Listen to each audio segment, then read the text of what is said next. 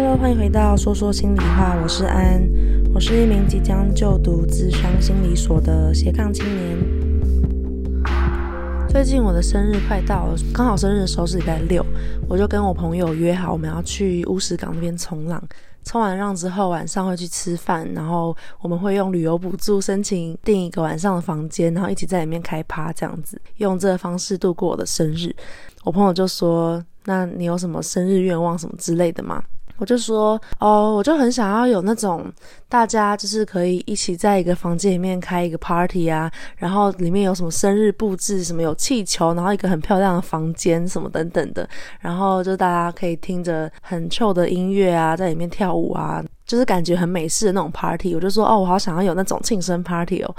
然后我朋友他们就说你根本就往美，在那边往美趴。我那时候就，我那时候就开玩笑跟他们说，哦，对啦，我就是虚荣啊，我就觉得那种 party 就很想要体验一次。然后反正我朋友们他们就觉得那个难度很高，觉得难以办到。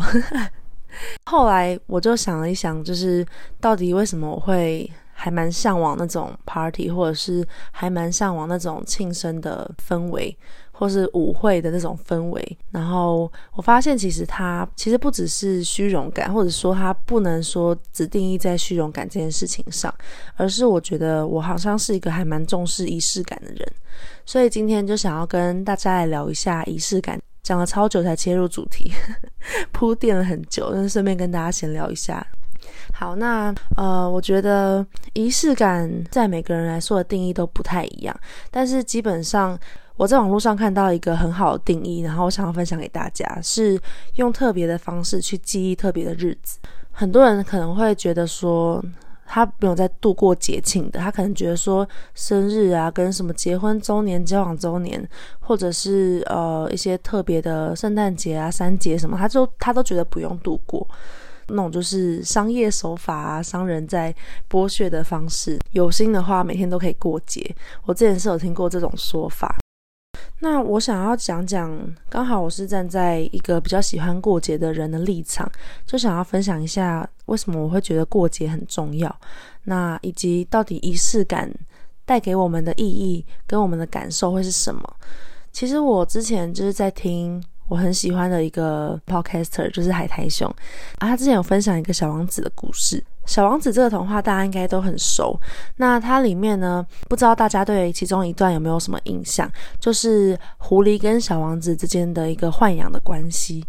那时候呢，狐狸就跟小王子说：“如果你豢养我的话，你就要每天在固定的时间来看我，跟我聊天，这样子呢，我才能够期待。你不能够第一天来，第二天不来，或者是每天都在不一样的时间来。”因为这样子，我就会不知道什么时候才是你要来的日子。就像如果猎人他不是礼拜一固定打猎的话，我就不知道什么时候可以躲起来，或是什么时候可以出来放风，我就会失去那个时间感。那如果你每天呢都是固定五点来看我的话，我可能每天早上都会早早起床做准备，我就会在差不多一两点的时候呢着装打扮，然后在下午三四点的时候就可以坐立不安，期待又兴奋。到五点的时候呢，我就可以准时的跟你一起度过一个美好的傍晚。狐狸的意思呢，其实它也是很完美的在诠释仪式感这件事情。那那时候海苔兄其实也有提到仪式感。其实会是让人有一些期待的，有一些事情它是固定会发生的，然后是一些我们可以去期待的事情，它就会让我们在一些比较日常啊，跟比较重复性的生活之中有一些不一样，跟一些新鲜感。那你就可以有一些事情去期待，那过了之后你也有事情可以去怀念跟记忆。那它也是一种让人安心的方式，像是在感情中好了，我觉得在感情中的仪式感它不一定要大。假如说像是节日的时候，互相送卡片，一起吃蛋糕，一起去同一家餐厅庆生，都是一些记忆日子的方法。那当然，如果有些人他不想花钱的话，他其实也可以是他的日他的仪式感，其实也可以是日常的。也许他的仪式感不是度过节庆，而是他在日常之中跟对方培养的一些习惯。假如说，每天早上呢，她都会跟她的老公老婆一起喝杯咖啡闲聊。晚上睡觉的时候，睡觉前会关心对方一天过得好不好。那每个假日呢，或是每天每每个礼拜固定的时间，他们会一起去菜市场买菜。我觉得每个人他们建立仪式感的方式不一样，但是这些固定频繁发生，让大家都觉得有一个安心感、跟幸福、跟有期待的事情，这都是一些仪式感的展现。我自己就是还蛮重视在关系中去度过一些节日。我喜欢一些很新鲜的事物，我喜欢跟另一半一起去创造一些新的回忆。那当我觉得哎这一天是特别的，我就有一个理由可以去精心的去设计或者是去装扮那一天。我可能就会觉得说，哦，那那一天我们就可以来一个小旅行。那旅行的部分呢，我们就可以去哪里去哪里。那就如果是依照我的上一段恋爱经验的话，其实我们很少见面，我们大概三四个月以上才能见一次。那那种见面的方式，有时候。嗯、呃，我的前男友他那时候就会提议说，那不然我们可以在台湾见面，我们可以去其他地方旅行。也许对他来说，就是旅行是一个调剂跟放松的方式。但是其实现在想想，它也有可能是一种仪式感，因为我们常常很多次见面都不会在台湾，我们可能都会约在其他的国家，有可能我们会在泰国，或者是可能我们去过宿务。这可能也是在他心中仪式感，就是当我们见面的时候，我们就一起去旅行。所以我觉得还蛮有趣的。我觉得每个人都可以去思考看看，在你们生命中的仪式感会是什么，包括你自己的仪式感是什么，或是你跟你身边的人的仪式感是什么。那你重视的会是一些物质的一些礼物，还是一些形式吗？还是你可能更重视一些比较日常的互动？那也可以去思考看看，能够感动你跟你最期待的会是什么。那我后面想要再稍微讲一下仪式感跟虚荣之间的差别，因为前面可能提到了蛮多仪式感的重要性，我想大家应该也比较知道仪式感为什么要存在，以及它对呃每个人的影响是什么。但是可能对于很多人来说，就是那些比较重视物质啊，或者是在一些特别节日上有一些比较奢侈的庆祝的话，对有些人来说，这种行为好像就会是一种虚荣。我想要举一个我刚刚看到的故事，刚刚在网络上看到一篇文章，它上面说，就是有一个小朋友跟家长的亲子活动，那大家都会盛装打扮，可能很多家长都会穿西装啊。在这个场合中，有一个小朋友看到自己的爸妈穿的就是没有很正式，他没有穿西装，然后其他人的爸妈都穿西装的时候，年纪很小的小朋友可能就问爸妈说：“为什么你没有穿西装啊？没有没有特别打领带啊？就是特别打扮。”然后这时候可能父母就会觉得，天哪，这么小的小朋友居然在意我有没有穿西装，有没有盛装出席这个场合，大家其实会很意外。那这样是不是很虚荣？是不是爸妈就是一定要打扮正式啊，一定要跟大家一样，才能够让小孩子不丢脸？可是我其实觉得，我那时候看到的时候，我觉得意义好像不只是这样。我好像会觉得说，如果身为那个小朋友的话，爸妈有没有穿西装这件事情，代表的不只是啊、哦，我爸妈有没有跟别人一样，我爸妈是不是很奇怪？我觉得还有一件事情很重要，是我爸妈重不重视这个聚会，我爸妈他们重不重视我。因为这个聚会呢是我的聚会，所以他就会跟我有连接，所以我觉得这件事情还蛮有趣的。我刚刚又联想到，就是像是我们在求职的时候，去面试的时候，可能很多人他会把自己的履历做成一本厚厚的作品集，然后他会穿着得很正式，然后或者他会很认真的在事前做准备。那有些人可能呢，他也许他的口才非常好，然后也许他非常有自信，他从来就是不在事前做准备，也没有带任何的资料等等的。那也许两个人都可以拿下 offer，那到底他们之间差在哪里？其实差就是差在让人感觉重视这一块。可能盛装打扮是一种重视的表征，有可能在事前准备也是代代表你在你其实是重视这场面试的。所以我觉得，不管是穿着啊，或是你其他的行为，有时候在一个被规定要怎么样做的节庆啊或日子之中。我觉得我们好像都可以看到仪式感的痕迹。我们想要用一种特别的方式去纪念这个日子。那如果是那种想要花比较多的钱啊，或者是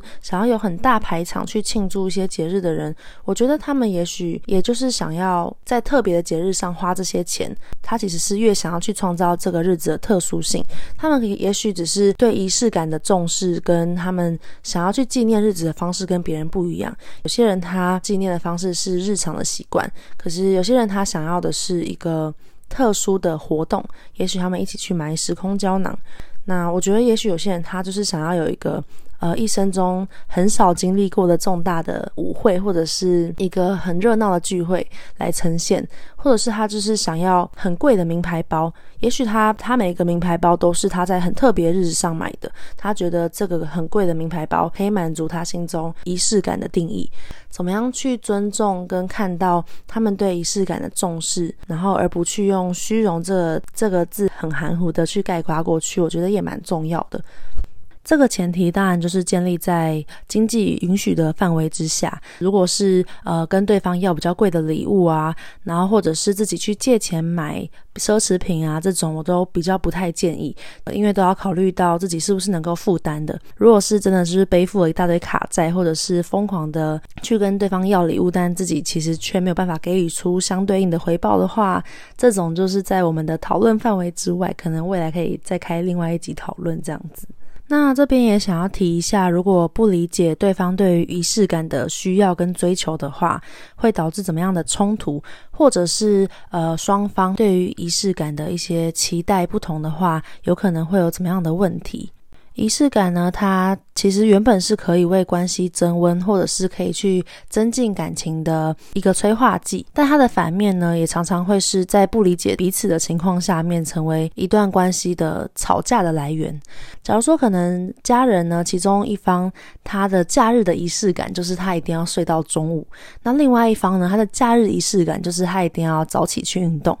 那当如果两个人的想象都是跟对方一起做这件事情的时候，有时候你们会流于一些表面上争吵。假如说，诶，为什么你就一定要睡到这么晚，不能陪我去运动？那另外一方就会觉得说，诶，跟另外一半一起睡到饱是我对假日的仪式感的想象啊。所以其实有时候当两个人比较缺乏共识的时候，或者是对呃这个仪式感的想象不同的时候，可能就也会导致一些冲突的产生。那我觉得怎么样去理解对方他的期待，其实也是蛮重要的。就是，诶，为什么你会觉得假日要睡到饱，或是就要比较早起去运动？那我们是不是能够在彼此不一样的期待之下去建立一个共同的新的仪式感？假如说我们每个月第一周我们就睡到饱。那每个月第二周呢，我们就早起一起去运动。那我们就是互相去协调，也可以在双方之间的需求里面达成一个平衡，去妥协之中去创造新的仪式感。